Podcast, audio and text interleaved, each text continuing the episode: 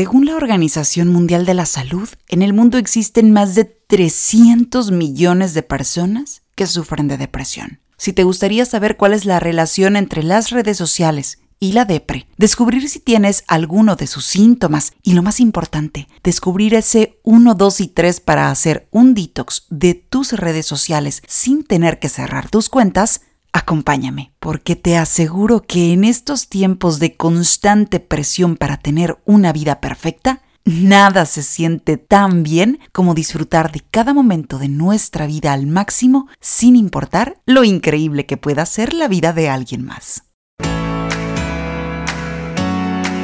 Me gusta pensar que existe una respuesta a toda pregunta y a todo problema. Y sí, hay temas que merecen ser explicados con manzanas. Todo lo que tienes que saber de imagen, wellness y estilo de vida en un solo espacio. Soy Maggie Sánchez, consultora de imagen, y esto es con manzanas. Comenzamos.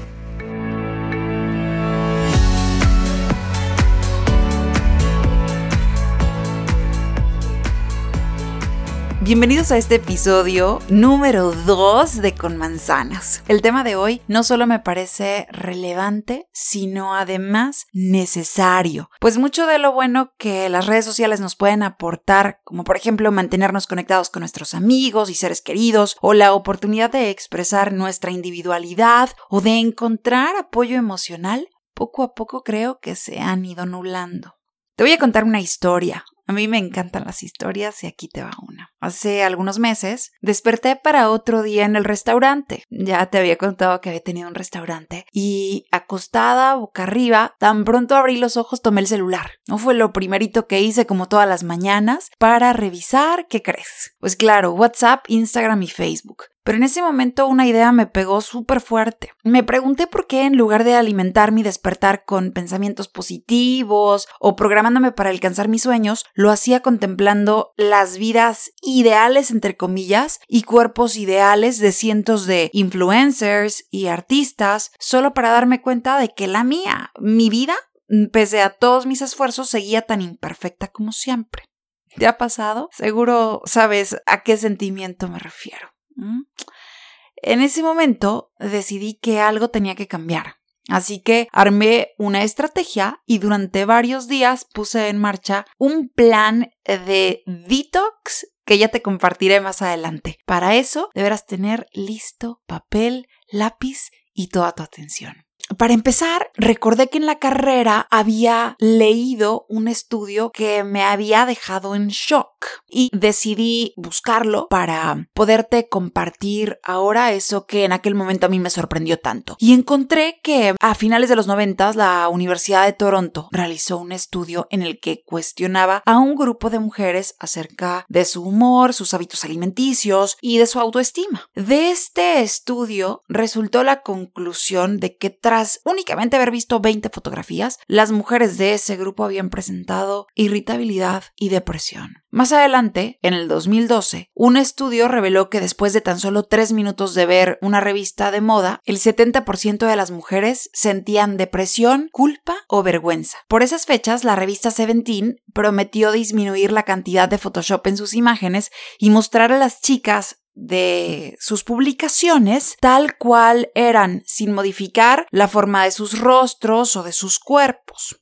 Ellos empezaron a tomar conciencia de los efectos que estaba teniendo toda la edición de fotografías en sus lectores. Puedes imaginar por qué en la carrera, luego de leer estos estudios, pues me sudaban las manos cada vez que tenía una revista de moda entre las manos, ¿no? Antes, estas imágenes de cuerpos perfectos, rostros de porcelana y vidas increíbles nos llegaban por las revistas, la televisión, los espectaculares. Pero ¿te has preguntado cómo han cambiado las cosas hoy en día con las redes sociales? Antiguamente eran los editores y fotógrafos los que se encargaban de retocar las imágenes y construir el set ideal. Pero al día de hoy, cualquier cristiano con un smartphone puede retocar su rostro y su cuerpo tanto como lo desee antes de postear una imagen. Y seguramente tienes amigos o amigas que en las fotografías se ven pues con cuerpos muy distintos a los que se les ve en persona o con rostros mucho más afilados u ojos mucho más grandes o más delgados o más jóvenes sin arrugas. El problema es que sin importar que sepamos de la existencia de Photoshop, de filtros, de apps y de trucos para tomar fotos, las imágenes siguen afectando nuestra salud emocional. Y el tema aquí no es la belleza, eso es subjetivo. El problema está en que nos hemos creado la idea de que existe un ideal. Una encuesta recientemente arrojó que de las cinco principales redes sociales, Instagram está asociado con altos niveles de ansiedad, depresión e incluso soledad. Y ahora llegó el momento de ponernos un poquito calculadores y analíticos, ¿va? Quiero que me ayudes reflexionando un poquito en cuánto tiempo se te va al día en redes sociales. Y ahorita voy a decir por qué es importante esto. Vamos a decir que en el día a día, pues revisas el celular de entrada cuando te despiertas y ya para irte a dormir. Y luego, pues lo revisas pues cada que vas al baño. Y luego lo revisas pues cada vez que vas a comer, pues porque es un buen momento para ponerte al tanto de lo que están haciendo los demás. Y luego vamos a decir que también, mm, pues en el día te das tus escapaditas, te das tus momentos en los que pues, te mereces un descansito de tus deberes, de tu trabajo, de tu escuela y pues te pones a, a ver qué hay en redes sociales. Saca la suma. Ahora, ¿Por qué es importante esto? Un estudio sugiere que aquellas personas que le dedican dos horas diarias a redes sociales están en mucho mayor riesgo de experimentar sentimientos y emociones negativas que impacten su capacidad para funcionar en el día a día. Y estas emociones negativas son, ya sabes, tristeza, ansiedad y la poca capacidad de mantener la concentración. Ahora, el riesgo con redes sociales es que pueden llegar a hacernos sentir con muy bajo autoestima, pues fácilmente nos hacen creer que nuestras vidas y cuerpos no están ni cerquita de ser lo perfectos que son los de otras personas a las que seguimos. Así que, sin duda, hay una relación entre la depresión y el uso de redes sociales. ¿Te gustaría saber si tienes algún síntoma de depresión? Bien, pues ahora sí, papel y lápiz. Así puedes ir tomando nota de los síntomas que estás observando. Te voy a compartir por aquí seis de esos síntomas y otros, los otros siete te los voy a estar compartiendo en nuestra página de Instagram que es conmanzanas.podcast. Esto para que completes el test y lo ideal es analizar si en dos semanas has experimentado uno o varios de estos síntomas frecuentemente. Así que papel y lápiz a la mano y el primer de los síntomas es tener mal estado de ánimo, sentimientos de vacío o ansiedad. El segundo es tener sentimientos de pesimismo o desesperanza. El tercero es irritabilidad. El cuarto es que te sientas sin valor o culpable. El quinto es si has perdido el interés o el sentimiento de placer en alguna de las actividades que antes disfrutabas realizar. Y el número seis es tener la energía baja o sensación de fatiga. Los otros siete puntos ya te los estaré compartiendo por Instagram, pero sí es importante que si identificas, aunque sea uno de esos que se está repitiendo constantemente y cuando menos en un plazo de dos semanas no te ha dejado descansar, que ahí está jorobe y jorobe, hay que visitar a un especialista. Porque mira, de acuerdo al Instituto Nacional para la Salud Mental del Departamento de Salud y Servicios Humanos de los Estados Unidos, el suicidio en este país vecino es la segunda causa de muerte entre individuos de 10 a 34 años. Impactante, ¿no? Bien, pues hemos llegado a mi parte favorita, porque es aquí donde te comparto este 1, 2 y 3 que yo estructuré hace un tiempo, que me funcionó entonces y me sigue funcionando ahora para mantener una relación mucho más sana con mis redes sociales. ¿Listos? Punto número uno. Empieza por revisar tus redes sociales y descubre a quién sigues. Es importantísimo. En mi caso, me di cuenta de que podía dividir fácilmente a la gente a la que seguía en tres grupos muy grandes y uno pequeñito. El pequeñito era mis amigos, mi familia, la gente a la que quiero. Y los otros tres serán estos que ya te cuento. El primero, las chicas fitness. Ya sabes, chicas con cuerpos perfectos. El segundo lugar eran todas las influencers y artistas con vidas envidiables, todos con unas vidas increíbles, paseos a lugares exóticos, con siempre los mejores outfits y los accesorios más caros y en más tendencia.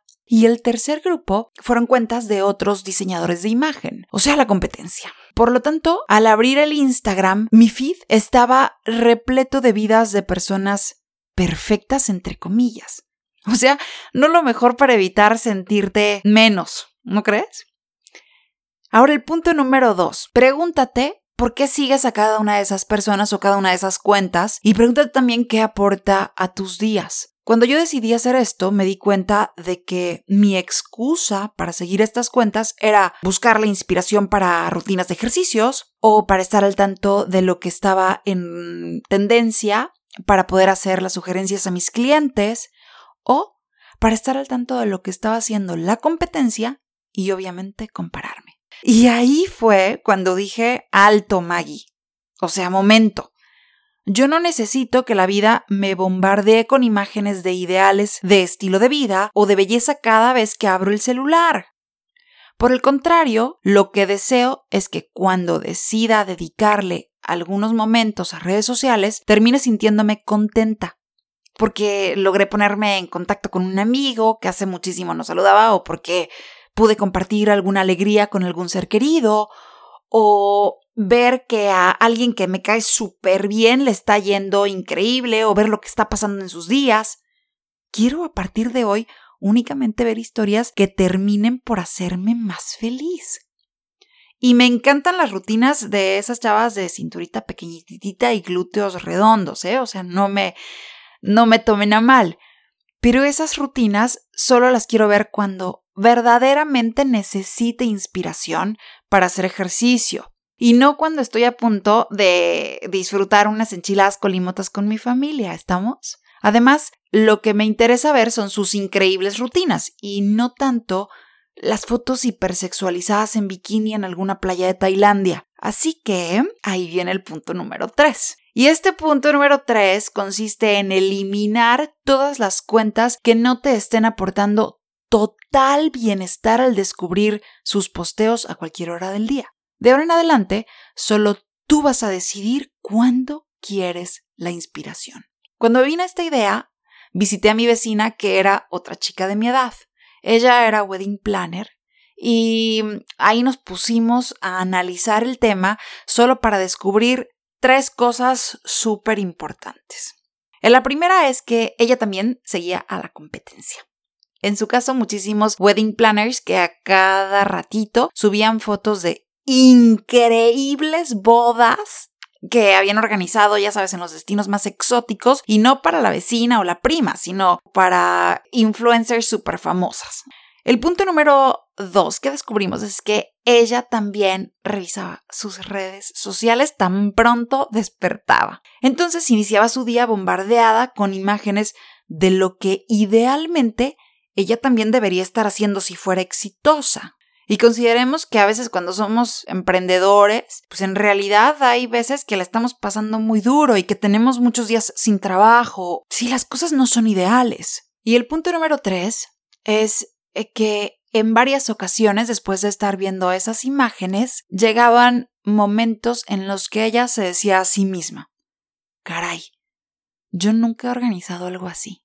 Seguro no soy tan buena. Y probablemente nunca llegué a hacerlo. Ni todo mi esfuerzo me da para armar algo la mitad de impresionante que lo de ellos. Así que teníamos esos tres puntos en común. Y le dije, oye, ¿y qué pasaría si eliminaras esas cuentas? Vamos a decir que de ahora en adelante solo busques la inspiración en los momentos que realmente la necesites. Por ejemplo, cuando estás por recibir a nuevos clientes o cuando estás haciendo alguna propuesta para un evento, porque probablemente sí seas tan buena como ellos. Es solo que no has tenido el cliente que te pida ese trabajo. Esas bodas llenas de orquídeas y de cristales Swarovski.